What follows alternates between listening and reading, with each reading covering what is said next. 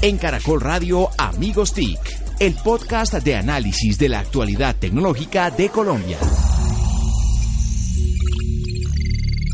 Hola, hola, ¿cómo están? Bienvenidos nuevamente a un episodio más de Numeral Amigos TIC, el podcast número uno de Colombia en temas de análisis de las TIC, de cómo toda esta revolución digital está cambiando a Colombia, está llevando a nuestro país a ser más incluyente, más dinámico desde lo económico y, por supuesto, eh, entregándole más oportunidades a muchos sectores eh, de la economía, a muchas personas del país. Me acompañan eh, desde la sede de la ANDI, en Bogotá, Colombia, nuestros amigos TIC, arroba Joler Restrepo, arroba Santiago Pinzón G, arroba Solano y quien les habla, arroba José Carlos Tecno.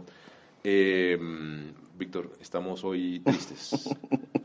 Mucho, sí. Hoy tenemos la ausencia inexplicable. Parece que Mauricio Aramillo lo que nos dijo es que tuvo un accidente deportivo. Deportivo, Deporte entonces extremo. todo parece indicar que se cayó del tablero de ajedrez. Para él eso pues es un deporte de alto Se riesgo. quedó dormido. Se quedó dormido jugando ajedrez y tuvo un accidente, así que le damos un saludo muy especial a Mauricio, lo extrañaremos en esta emisión. Y lo vamos a recuperar. ¿Lo vamos a recuperar? Sí. A rehabilitar, de hecho. Ah, Vamos a recuperarlo, hay manera de ayudarlo. Así que, Mauricio, un abrazo especial. Eh, recordándolo, porque además hizo falta en la emisión pasada, Santiago, que fue la primera emisión en vivo de Amigos TIC. Tuvimos la experiencia de grabar delante de una audiencia como de 300 personas con nuestros amigos de Centro y Link. Sí. Hicimos un ejercicio en que la barra obviamente fue diferente. Los chiflidos a nosotros, después nos aplaudieron, pero a Denise le hicieron aplausos, la ola, toda la emoción. señor, a mí siempre se me Había olvida, perdón, mencionar a nuestra gran productora Denise Borne, Didi Borne, en internet, en Twitter, perdón. Nos fue muy bien, fue un ejercicio que creo que todos disfrutamos de, de vivirlo en directo y Sí, eso se nota ¿no? en lo que es Sí. la participación de la audiencia e interactuar con la gente. Sí. Tuvimos justamente una experiencia distinta, se sentía la energía del público, eh, pues muchas inquietudes y con ese muy buen invitado que tuvimos, el coronel Freddy Bautista, con el que abordamos el tema de inteligencia artificial con un énfasis en ciberseguridad. Tremendo invitado, ¿no? Tal vez uno de los eh, personas más conocedoras de ciberseguridad y ciberdefensa El en Latinoamérica. en Latinoamérica, exacto, experto Sí, en señor, Latinoamérica. Pues muy bien, yo estuve en China, yo llegué a antier, todavía eh, Sin no la he podido china. dormir, no he podido dormir, la verdad anoche eh, trabajé de largo, eh, para mí era la tarde de ayer, así que eh, sigo con el jet lag muy complejo. Muy complejo. Huawei- Eso estuvimos también hablando. Es que Sí. a uno con el jet lag le da dolor de cabeza y, Entonces, y claro. entendemos su situación. Mauricio diría que su dolor de cabeza es monumental. Es el 80% de la humanidad. No, no, no es tanto. no, Usted le cae el país en la cabeza. Sí, muchas gracias. Este fue un evento muy, muy, muy interesante de inteligencia artificial aplicada a las ciudades inteligentes. La verdad, un, un evento muy interesante, muy chévere, eh, en donde em, lo que hace eh, la feria es contar que la inteligencia artificial no va a habitar específicamente en ninguna de las partes de la red, sino va a estar presente en todas las partes de la cadena, en el móvil, en la red misma, en los mismos dispositivos y demás. Un, un evento realmente muy interesante con presencia de personas del gobierno nacional que estuvieron allá en ese evento, eh, conociendo muy de, muy de cerca lo que está pasando en inteligencia artificial y lo que viene a nivel eh, mundial. Hablando de lo que viene, eh, tenemos eventos, ¿no, señor? Tenemos un evento de la ANDI muy importante. Esta semana nos va a acompañar eh, diferentes personas al encuentro número 24 de logística y supply chain en Cali. Sí. Va a hablar de e-commerce, vamos a tener personas de Falabella, del éxito, de Mercado Libre. Eh, dos días intensos de ver cómo detrás de todo este ejercicio de logística pues llegamos a B2B, B2C y cómo pues claramente el Puerto Buenaventura, el Ujú. Valle, todo lo que está relacionado a ese ecosistema que finalmente e-commerce es un tema de logística y distribución. Genial. También tenemos esta semana el foro Gobernar en la Era de los Datos, un foro organizado por la Escuela de Gobierno de la Universidad de los Andes, eh, dos días, con importantes expertos que van a hablar precisamente de qué se trata eh, la, la administración pública. Viene el expresidente de Estonia. Viene el expresidente de Estonia, país que es bastante eh, reconocido mundial, a nivel mundial sí. en, en términos de, de eGov, de GovTech. Así que, bueno, tendremos una semana muy movida, los amigos TIC, por supuesto, presentes en todos estos eventos. Sí, hay más eventos. Vamos a estar también eh, cubriendo el Web Congress que se hace con la Universidad del Rosario y eh, también estaremos en eShow. De hecho, nuestra productora Didi Byrne será moderadora en un panel sobre transformación digital, innovación en la industria de la moda. iremos a aplaudirla, ¿no? Para, Sí, para pues seguir, seguir con la línea. de- La creo que eh, los aplausos que conseguimos por allí los heredamos y nos va muy bien. Don Jole, También vamos a estar en el Blockchain eh, Summit Latam, Ujú, ujú. eh, primera vez que, que se hace, o Sí. segunda, segunda versión. Está muy interesante y también eh, calentando motores para Colombia 4.0, que es la siguiente semana, hay que Sí, agendarse, es un evento gratuito y va a estar muy, muy potente como siempre. sí señor, Más Colombia grande Mintic, 4.0. Más ¿no? grande Mintic. Un evento bien, bien interesante que normalmente tiene una oportunidad de oro para estar de cerca de importantes líderes del mundo de la economía digital gratuitamente en Bogotá, en Corferias específicamente, con diferentes mesas de trabajo, presentaciones y conferencias. Señor Santiago, tenemos un invitado muy interesante hoy a nuestro podcast. ¿Quién es? ¿De quién se trata? Tenemos a un economista Sí. de los Andes con maestría en política pública de Johns Hopkins. Eh, aquí ya nos vamos a boletear porque con este dato ya todo el mundo se va a identificar. Es Sí. el coautor del libro de Economía Naranja y de No Color Economy. Sí, señor. Tiene más de 16 años de experiencia en diseño y implementación de políticas públicas. Eh, fue también director del Tic Tac en CCIT. Sí, señor. Fue consultor de la División de Asuntos Culturales y Solidaridad y Creatividad del Banco Interamericano de Desarrollo. Yo veo esa hoja de vida muy larga. ¿no? Eh, Fue director del Observatorio Iberoamericano de Derechos de Autor. Trabajó con el British Council. Fue coordinador del programa de Economía y Cultura del Ministerio de Cultura de Colombia. Eh, un tipo naranja, un hombre naranja, exprime la naranja. La barba no es naranja, pero es casi naranja. No es el agente naranja, tampoco. Tampoco, ¿eh? No es el agente naranja. No es el agente naranja. Lo conozco desde la infancia, Sí, señor. eh, un bacán, un profesional, una gran persona. Felipe Buitrago nos acompaña hoy. Felipe, muy bienvenido, amigo Stick. Muchas gracias por la invitación. Es un placer volver aquí, amigos TIC. Sí, Hacía rato no venía, pero pues chévere volver a estar aquí con todos ustedes compartiendo ideas sobre tecnología. Cinco años cumple Economía Naranja, ¿no? Les le vi por ahí en Twitter a usted que lo puso hace poco. Cinco años cumple el 31 de octubre de haber sido lanzada al estrellato y ya estamos eh, bordeando las 400.000 descargas. Es el libro más descargado del BIT, ¿cierto? Es un libro de un nivel de descargas que, mm, que para una organización como el BIDO, inclusive si lo comparamos con Banco Mundial o Naciones Unidas, es raro encontrar un documento que tenga de- descargas de este nivel y mucho menos con una sostenibilidad tan marcada. Cinco años y, y en este momento pues es un libro que sigue descargándose, ya está en cinco idiomas, Mm. cuatro disponibles Además. en la plataforma del BID. Hay que recordar para quienes nos escuchan y de pronto no lo saben que cuando dice Santiago que es coautor del libro es que el otro autor es el señor Iván Duque Márquez, presidente de la República. Estamos en la era naranja. Sí, señor. ¿Cómo ha estado el tema naranja, Felipe? ¿Cómo ha sido llevar este mensaje a lo largo del país, diferentes sectores económicos, ahora desde gobierno? No lo dijo Santiago, pero eh, Felipe es el alto consejero Me para asuntos Estratégico. estratégicos y la transversalidad Y económicos. y económicos de gobierno. Es, trabaja directamente con la presidencia en un cargo muy importante. ¿Cómo ha sido Pero- llevar ese tema pero- de...? Pero yo creo que, bueno, cu- ¿cuál es el cargo? Porque ahí dimos muchos... El cargo, el cargo actual es director de gobierno y áreas estratégicas. Eh, es tradición, cada cuatro años, o a veces más, seguido, según lo que decide el presidente, eh, pero, pero típicamente cada vez que cambia el gobierno se emite un decreto para reformar la presidencia, porque la- el ideal es que los cargos de presidencia se ajusten a la lógica de trabajo del Claro. presidente. Entonces, en este momento, de manera nominal, soy el, eh, el director de gobierno y áreas estratégicas, que es un puesto que existía, pero esto se transformará en una consejería presidencial para asuntos estratégicos y económicos. Bien, para asuntos estratégicos y económicos. Muy bien, Jole, por ayudarnos. Eh, básicamente, el tema naranja, es- esto es un tema muy interesante porque eh, en este momento claramente hay, hay una ola y hay una moda y hablemos de naranja y Sí. entonces el primer reto es responda a todas las preguntas. Entonces, eh, a veces con un poco de, de- de- de jocosidad me gusta responder que mi labor actual es ser consejero o, o espiritual de la mitad de la gente que quiere saber de qué se trata el tema. Entonces, pues yo con, con- con tanto, tan- tanto como me dé el tiempo, pues yo ex- eh, trato de explicar, por un lado. Por otro lado, la mayoría de la gente es juiciosa, hace la tarea, lee y sabe muy bien de qué se trata, él simplemente quiere profundizar y ahí trabajamos y, y generamos muchas ideas. Eh, es muy interesante para mí ver que después de tanto tiempo de trabajar eh, con gente como el presidente, con eh, otros colegas que he tenido a lo largo del camino en los últimos 16 años, eh, pues hay finalmente como, como un fervor, digamos, masivo en favor de la economía creativa, de las industrias de la cultura, de la creatividad, de las artes, como motores de desarrollo. Y, y lo interesante es que, ahí sí como dicen, las cosas llegan cuando están maduras. Es impresionante cómo eh, nos coge la ola naranja en el momento en que la música colombiana, Está en el la top. gente, eh, eh, pero el top mundial. Ah, mundial, así es. Cuando ustedes miran eh, la- las tablas de las 200 canciones El más, chart, sí. más eh, descargadas en este momento y más escuchadas en el mundo, eh, Colombia pega muy por encima de su peso. Así Y es. Cuando digo muy por encima es, estamos hablando del 20 o el 22% de la tabla son colombianos. Así es. En Billboard, Eh, Grammys, en todo. Básicamente Deezer, no- Spotify. nos supera Estados Unidos, pero por Sí, márgenes relativamente bajos. Entonces, eh, nos coge con la música en el top.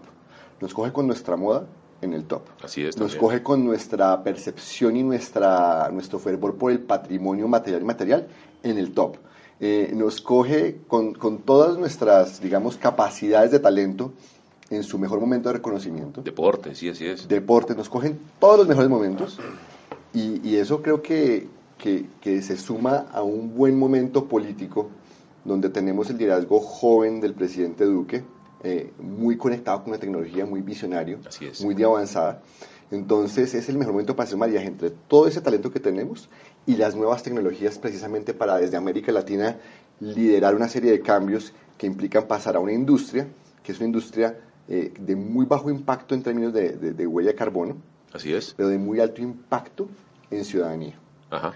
Una pregunta para nuestros oyentes frente a lo que usted está diciendo. ¿Qué es economía naranja? Como para ayudar a la gente a ubicar los que no han hecho la tarea y los que más o menos han oído a usted o al presidente o los que han participado en la ola naranja, que usted fue también co-creador de eso, pero no han tenido ese alcance tan juicioso. No, la economía naranja eh, básicamente es, una, es un encadenamiento de actividades que van desde la creación, y ahí tenemos eh, la creación artística, literaria, eh, la creación del diseño, de la moda, las formas, las estéticas, el simbolismo, el patrimonio material y material, eh, inclusive el escribir software de contenidos cierto digitales es, es parte de la parte de creación. También hay una parte de producción, y entonces aquí tenemos eh, cuando, cuando vamos a, en el caso del software, por ejemplo, cuando lo vamos a convertir en, en un servicio, en el caso de la literatura, cuando lo vamos a convertir en un libro, en el caso de la música, cuando lo vamos a convertir en una grabación, en un álbum, eh, en el diseño, en piezas, etcétera. Luego viene la distribución. Eh, La gente tiende a pasar por alto lo importante que es en la economía o en cualquier parte de la economía que un producto llegue de donde se origina Claro. a donde se necesita. Ujú. Y pues por más que sea inmaterial en el caso de la mayoría de los productos culturales que se pueden transmitir hoy en día a través de las redes, eso requiere, digamos, canales especializados. Llámelo una plataforma como puede ser eh, Sí, eh. Netflix, Spotify, eh, YouTube, cualquier plataforma, es, es una forma de distribución. Y finalmente viene una parte donde se comercializa, donde se pone en contacto con una audiencia, con un público particular. Todas las actividades necesarias para que esta, estas ideas, estas creaciones que pasan en, la- en las mentes de nuestros talentosos artistas, ¿cierto? Lleguen a una persona y la pueda disfrutar en forma de un bien o servicio de carácter simbólico, que nos gusta llamar mente facturas, no manufacturas. Eh, esas mente facturas, para hacerlas, todo lo que hay que hacer para eso, se llama economía naranja. Eh, eso es esencialmente la economía naranja. Felipe, eh, ahora que justamente el discurso de la economía naranja está en su fervor, está haciendo efervescencia, cuando usted se enfrenta a auditorios de empresarios tradicionales, el que no hace mentefactura, sino hace manufactura, ese empresario, para usar un término supremamente técnico, se atortola? Un poquito, un poquito. Yo creería que, que- que a todos nos cuesta, y ahí me incluyo yo, a todos nos cuesta el cambio.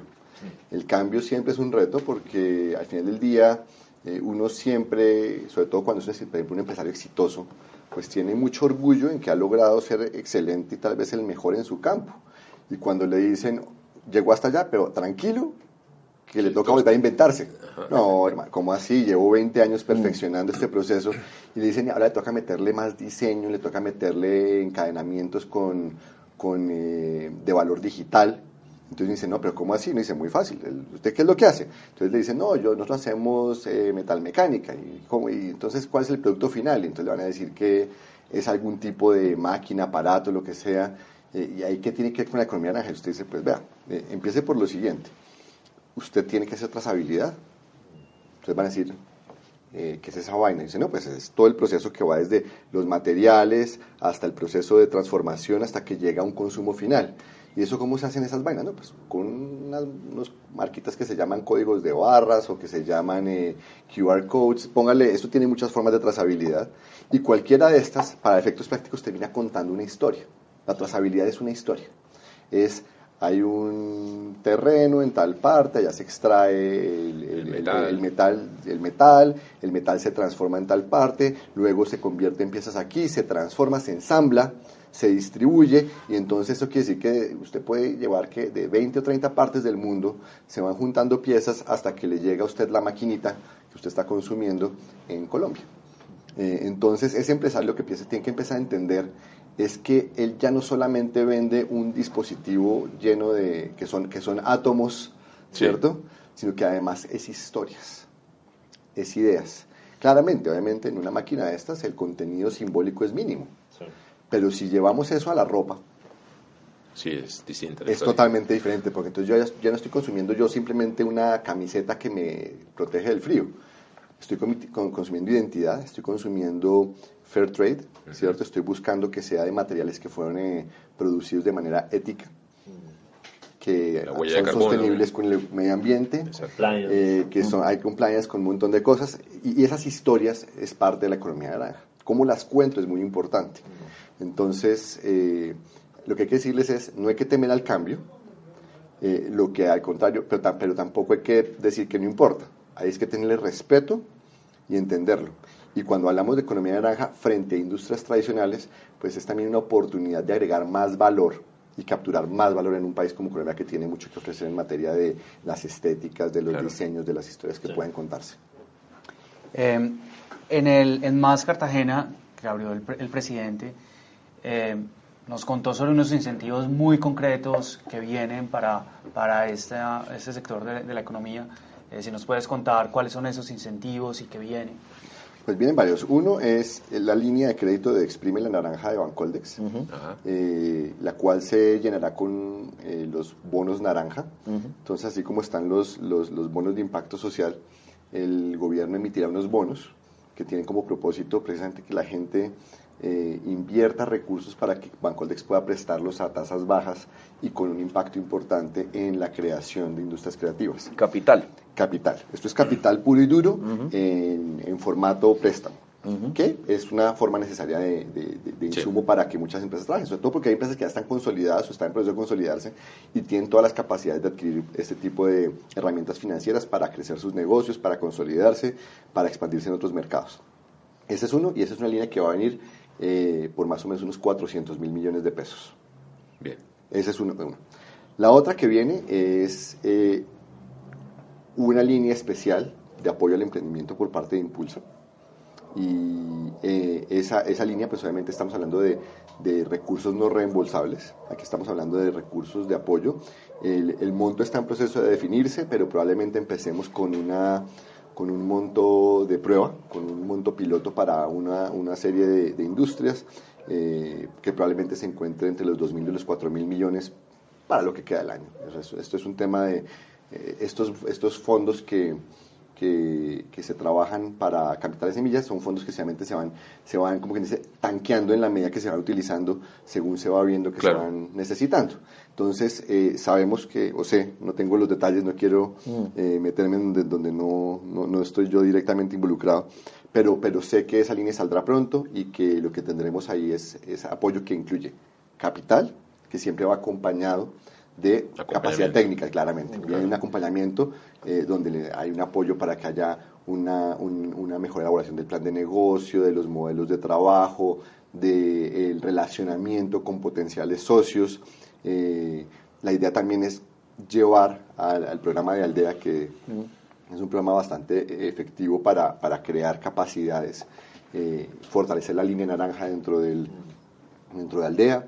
Eh, también sé que se está pensando en hacer eh, temas de crowdfunding. Dentro de ese habrá sorpresas interesantes y chéveres para que conozcan. No quiero chiviar a nadie, entonces no voy a decir más al respecto. Pero si quiere chiviar, este es el lugar. No, eso, eso, le corresponderá a los responsables. Somos un vehículo. A los responsables, los responsables de, del programa dentro de Impulsa se encargarán de, de contar más Cuando dices que, que, son no responsables, es que son recursos. Son capital semilla. Mm. Capital semilla. Capital semilla generalmente, o simple y llanamente eh, aportes que se hacen no reembolsables a cambio de obtener ciertos resultados en materia de, de, creación de empleos. También eh, vienen eh, actividades eh, un fortalecimiento de actividades creativas por parte de diferentes organismos del gobierno. hay claramente un enfoque mayor de diferentes ministerios, ministerios de las, el Ministerio de las TIC, ¿cierto? Ministerio de Comercio viene también trabajando mucho más, digamos, agresivamente con eh, la búsqueda de oportunidades para la gente del sector creativo. Eh, va a haber un fortalecimiento del Ministerio de Cultura definitivamente. Eh, tenemos o tendremos pronto la primera reunión del Consejo Nacional de Economía Naranja, de acuerdo con la, ley. con la ley naranja, que la 1834 del año pasado. y ese consejo pues obviamente será el primero, el, el, encargado en darle vía libre a estos mecanismos que les estaba comentando, pero también a otros, dentro de los cuales entre los cuales se, incluirán eh, pues medidas que tienen que ver también con la celebración del bicentenario.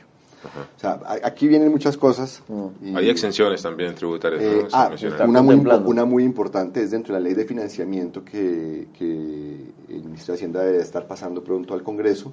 Eh, viene la exención tributaria por cinco años a empresas que sean de base naranja o y o tecnológica.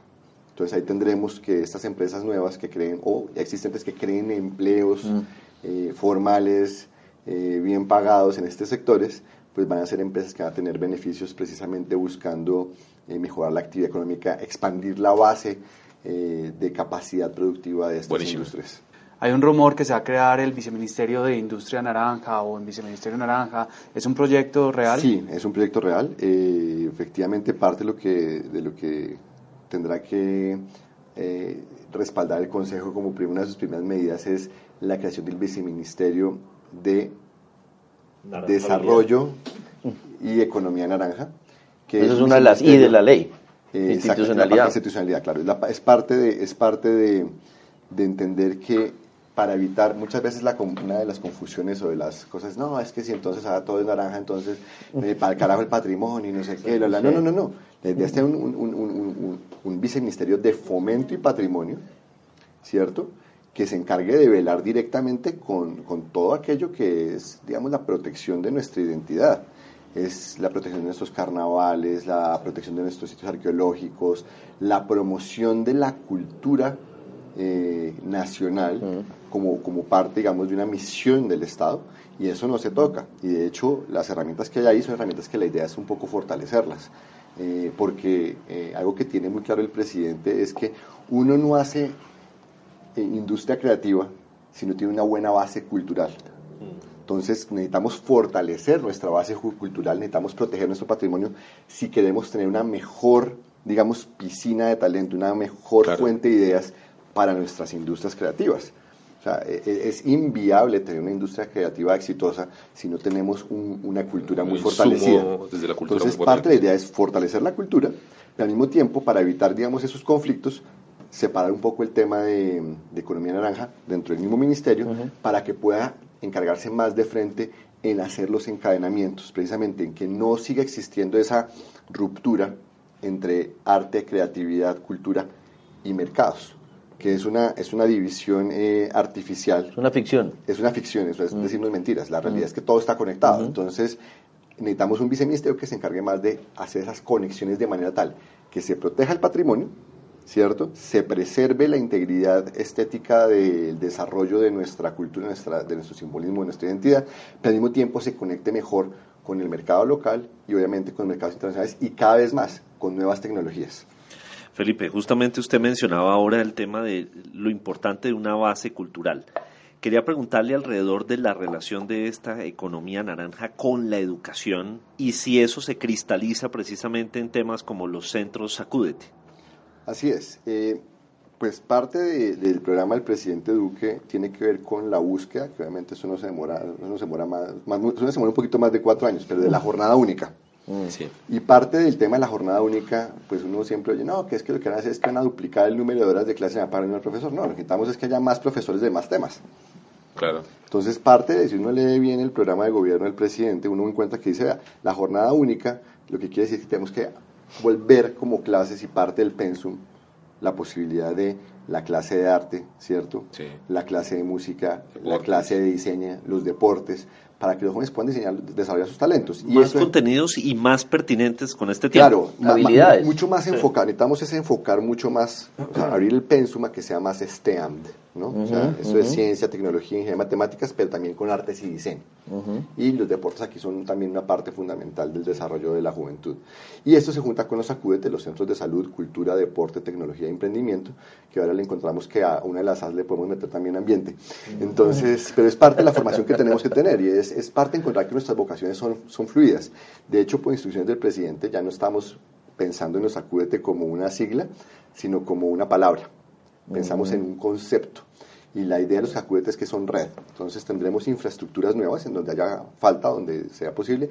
En otras partes buscaremos complementar infraestructuras y en otras partes reactivar infraestructuras existentes para que sea una red que siga metodologías comunes y tecnologías que las conecten pues oyendo a Felipe también uno entiende que, que aterrizar la ley naranja implica lo que la gente conoce una de las IS, y una de las IS es infraestructura.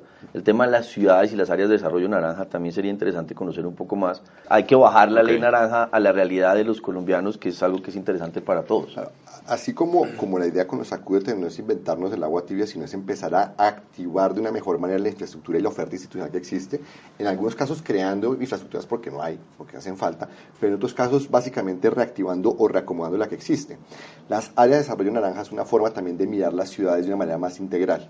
Eh, de cuando uno mira la propuesta del presidente, eh, eh, él, nos plantea que tenemos que pensar en ciudades verdes, inteligentes y creativas. ¿Sí? Esto no es un tema... Ciudades big.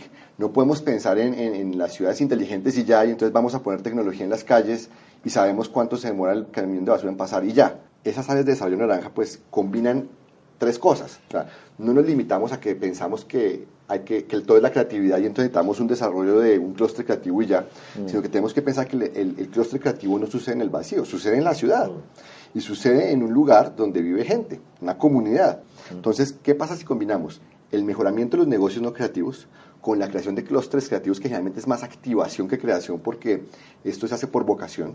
Por ejemplo, la zona de mariachis va a ser una zona de un área de desarrollo naranja y va a ser alrededor de, para de la música. Para el mariachi. Exactamente. Ahí lo encontramos fijo. Ahí le queda muy bien. Entonces, y, y, ellos ya vienen haciendo un trabajo en la zona precisamente de articularse con la comunidad que los rodea. Entonces, ¿esto qué les permite? Al articular los, dos negocios, los creativos y los no creativos, con la comunidad, lo que tenemos es un área que se activa para tener algunas reglas diferentes al resto de la ciudad, precisamente porque tiene una identidad diferente y se puede manejar de manera diferente. Entonces, se una, una especie de autogobernanza local que les permite usar el, el, espacio público de manera más eficiente para la comunidad y para los negocios, creativos y no creativos de la zona. Felipe, em, ¿cómo va a ser eh, la medición, el seguimiento, la medición y el seguimiento de los KPIs de la economía naranja en Colombia? ¿Cómo, cómo al final de la historia vamos los colombianos a, a ver tangiblemente eh, los efectos de, todo lo, lo, que nos está contando tan chévere. Otra de las es que hay que desarrollarle a la ley es la ley de la información. Desde Colombia es pionero mundial con la cuenta satélite de cultura. Esa cuenta satélite que a mí me tocó ver, eh, eh, acompañar en su nacimiento desde sus orígenes, existe desde el 2007 y es la más antigua del mundo, créanlo o no. O sea, tiene 11 años y es la, la más establecida.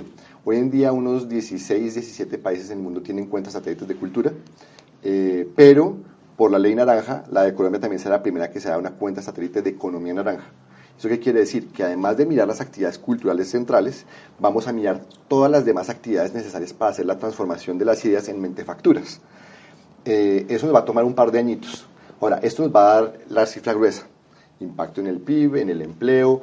La idea es meterle un poco más comercio internacional para entender mejor esas dinámicas, sobre todo las tecnológicas. Claro. Eh, pero eso nos va a dar, digamos, lo general. Al interior de esto toca desarrollar otra serie de indicadores, que es una de las tareas que tiene en este momento el DANE, el MINTIC y el Ministerio de Cultura, eh, probablemente también con MINCIT, ¿cierto? Tendrán que ponerse de acuerdo en los indicadores clave que hay que hacerle seguimiento. Eh, pero ciertamente algo que uno quisiera ver y que tal vez sea el, digamos, el KPI más importante es la creación de oportunidades. Eh, necesitamos asegurarnos que, que, con estos incentivos que se están poniendo y que vamos a hacer el esfuerzo eh, como sociedad para que haya un apoyo a las industrias creativas en su infancia, eh, pues se creen realmente los puestos que necesitan nuestros jóvenes. Voy a poner una cifra muy, muy simple aquí. En Colombia hay 8.4 millones de personas entre los 15 y los 24 años. Esto quiere decir que más o menos tenemos que crear 900 mil oportunidades por año para que nuestros jóvenes no se queden sin empleo, sin educación y sin sueños. Mm. La economía naranja, eh, bien desarrollada, como estamos haciéndolo en todas sus etapas, con todas las siete I's, ¿cierto? Eh, lo que busca es eso, es, ser una de las fuentes principales de creación de, de esas oportunidades. Si nosotros lográramos que anualmente uno de cada 10 o, o, 15 de cada 100 jóvenes, ¿cierto? Sí. Tuvieran sus oportunidades en este, en este sector. Estamos creando realmente un montón de oportunidades porque tenemos en cuenta que aquí estamos todos los de la cuarta revolución industrial, ¿no? Sí, señor. Eh, y todos sabemos que si bien en el mediano y corto plazo inclusive, corto y de pronto mediano, eh, algunas oportunidades van a seguir creándose en sectores tradicionales, todos sabemos que la vuelta de una década eso no va a ser así. Si no tenemos desde ya la creación de la base industrial intangible que nos permita absorber a los jóvenes y darles oportunidades con nuevos talentos, en 10 años tenemos una bomba de tiempo que va a ser muy tarde para desactivar. Hemos hablado varias veces, hemos tocado el tema de las IS. Son siete Is. Ya hemos hablado de, la I de infraestructura, la I de información, pero terminemos de contarle a, nuestros oyentes. Información. Instituciones infraestructura, industria, integración, inclusión e inspiración.